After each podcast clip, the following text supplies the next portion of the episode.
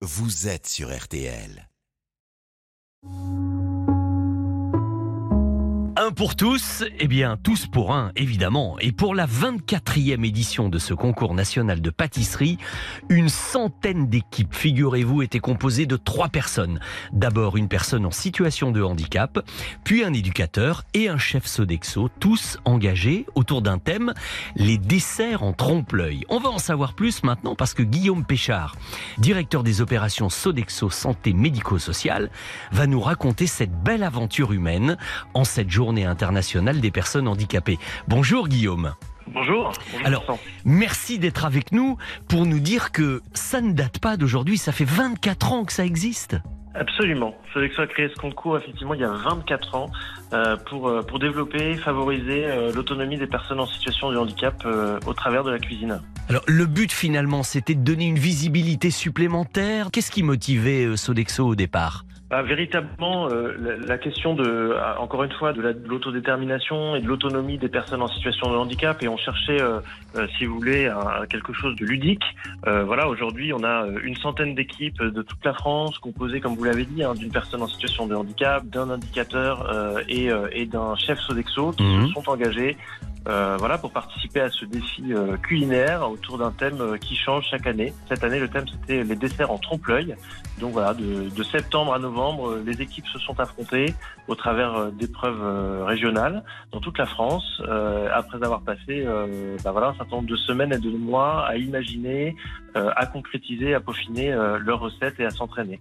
Et oui, c'est-à-dire qu'après il faut s'amuser. Je dis s'amuser au sens le plus noble du terme évidemment, parce qu'il y a un côté ludique, mais la gestion de la cuisson, le côté esthétique, et d'autant que je le dis, il y a des enfants qui sont concernés également. Hein. Absolument, puisque euh, euh, cette année, donc la, la finale nationale qui a eu lieu euh, jeudi, avant-hier, euh, on a eu le, le plaisir de, de découvrir deux équipes euh, avec euh, des enfants qui avaient effectivement euh, 14 ans. Et alors, après, ce qu'il faut, c'est que, parce que tout ça c'est sérieux, bien sûr, c'est juger l'ensemble.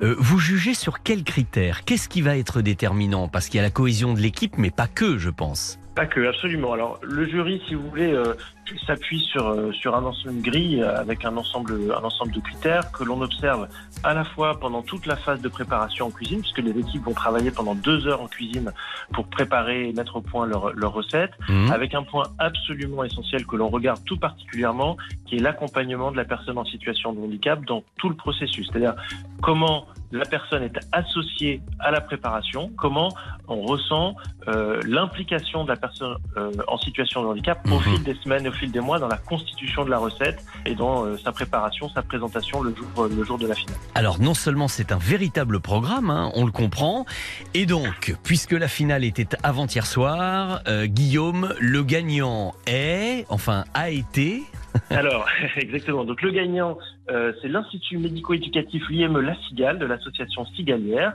avec une équipe composée d'Anthony, qui est un, un jeune, euh, un jeune garçon de 14 ans, porteur d'un handicap moteur, Mhm. de Jennifer, euh, éducatrice spécialisée de, euh, de l'établissement, et de Nicolas, chef Sodexo présent, présent sur l'établissement. Mais alors moi j'ai une photo sous les yeux Guillaume, je vois le petit Anthony avec sa toque de chef, avec son équipement, il a un immense sourire aux lèvres, ça fait super plaisir de voir ça. Ouais, absolument. Je peux vous dire que c'était un, un grand moment d'émotion euh, de voir euh, ce jeune de 14 ans qui, en plus, euh, voilà, nous a expliqué euh, droit dans les yeux et en regardant le, le- chef pâtissier le nôtre qui était avec nous dans le jury qu'il souhaitait devenir pâtissier plus tard. Ah, et donc oui. euh, voilà, c'était un vrai moment aussi d'encouragement euh, pour lui, pour l'accompagner dans cette voie. Ça fait plaisir de voir que euh, voilà, on a des jeunes euh, qui sont motivés, engagés et, et vraiment c'était un, un- un grand moment. Effectivement, ça devait être très très émouvant. Et puis, pour finir, quand même, Guillaume, il y a une récompense euh, à la clé. C'est pas simplement le bonheur de l'avoir fait, ça va perdurer dans le temps, parce que ce dessert en trompe-l'œil qui a gagné, qui s'appelle Balade en Cévennes, va avoir sa vie prolongée chez Sodexo. Donc effectivement, le dessert de l'équipe gagnante euh, va intégrer les menus euh, Sodexo servis au sein des 1100 établissements médico-sociaux gérés par Sodexo en France. C'est évidemment un grand moment de fierté euh, pour, pour eux, comme pour nous. À nous de travailler sur l'adaptation de ce dessert. Ça fait partie des critères que le jury regarde également, évidemment. Hein. c'est la capacité à adapter ce dessert pour qu'il puisse être produit, euh, évidemment. Euh, j'allais dire, euh, en collectivité. Évidemment. En tout cas, je comprends la fierté du petit Anthony Tessier. Hein. C'est vraiment super. Merci Guillaume, évidemment, de faire perdurer cette initiative et de nous en avoir parlé ce matin dans RTL Petit Matin Week-end. Moi, j'ai hâte de la faire, cette balade en Cévennes, vous voyez, et de la goûter. Merci à vous. Merci, au revoir Guillaume. Au revoir. RTL Petit Matin Week-end jusqu'à 6h. Et, tout en, écoutant euh, évidemment mon invité d'aujourd'hui, hein, Guillaume Péchard, vous avez vu, c'est une belle initiative de Sodexo, tout ça. On, on, était en train de jeter également un petit coup d'œil au, Monopoly de Johnny Hallyday. Je suis sûr que s'il avait vu ça, mais ça l'aurait fait hurler de rire et je pense qu'il aurait été fier. Avec qui, en France, voulez-vous créer un Monopoly à l'effigie d'un artiste autre que Johnny Hallyday? Il y a que lui. Tiens, je suis tombé sur une carte chance là. Vous invitez vos amis au concert de Johnny Hallyday de ce samedi au, au Stade de France, versez 5 50 euros à chaque joueur. Vous voyez, tout est complètement personnalisé autour de Johnny Hallyday. Et comme je vous le disais, on ne peut le trouver qu'à Saint-Barth ou sur jhgames.fr. Donc c'est vraiment un objet collector que je vais vous offrir dans quelques minutes. Appelez Colline au 32 10. Nous sommes aujourd'hui, dois-je vous le rappeler, le samedi 3 décembre, le 337e jour de l'année.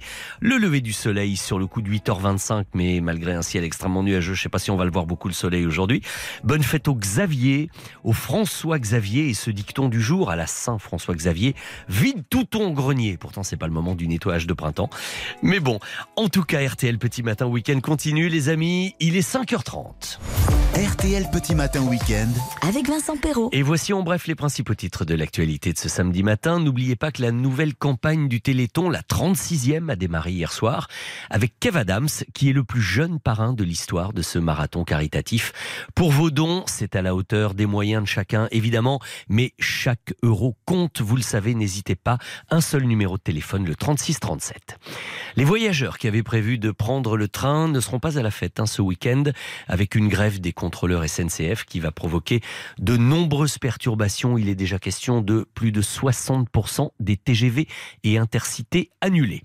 C'est la panique à l'hôpital. En cause, le retour en force de la Covid-19, la grippe et la bronchiolite. À cause de cette triple épidémie, certains services s'annoncent déjà saturés. Soyez prudents, n'oublions pas le port du masque dans les lieux publics et respectez au maximum les gestes barrières. Nouveau coup dur pour les éleveurs de car triste nouvelle, à partir de lundi, dindes et canards vont être conduits à l'abattoir afin d'éviter que la redoutable grippe aviaire ne devienne complètement incontrôlable. Des sanctions plus sévères contre les squatteurs et les loyers impayés s'annoncent puisque les députés ont voté hier en faveur de cette proposition de loi visant à tripler les sanctions. Le texte doit maintenant passer devant le Sénat. Le mondial de football au Qatar. Alors Hier, c'était la fin de la phase de poule. On connaît maintenant le tableau complet des huitièmes de finale. Le Cameroun, d'ailleurs, a créé la surprise en battant le Brésil 1-0, alors que beaucoup de Français n'ont évidemment qu'une hâte, être à demain après-midi pour assister à la victoire de la France face à la Pologne. Bon, c'est mon petit pronostic personnel, mais bon, évidemment, RTL vous fera vivre cet événement en direct. Côté météo pour ce matin, un samedi nuageux, on en parle beaucoup depuis le début de l'émission, avec les SMS de nombreux auditeurs qui nous disent que c'est nuageux, pluvieux, du Pays Basque aux Alpes, passant par la Manche, mais aussi sur le pourtour méditerranéen. De la grisaille qui pourrait même aller jusqu'à quelques flocons de neige dès 800 mètres dans le massif central. Les températures, alors moi je vous annonçais du moins 1, on a eu quand même un moins 7 tout à l'heure hein, dans le nord de la France, jusqu'à 9 degrés dans le Var ce matin. Valérie Quintin, bien sûr, y reviendra longuement tout au long de la matinale d'info de l'ami Carpentier à partir de 6 heures.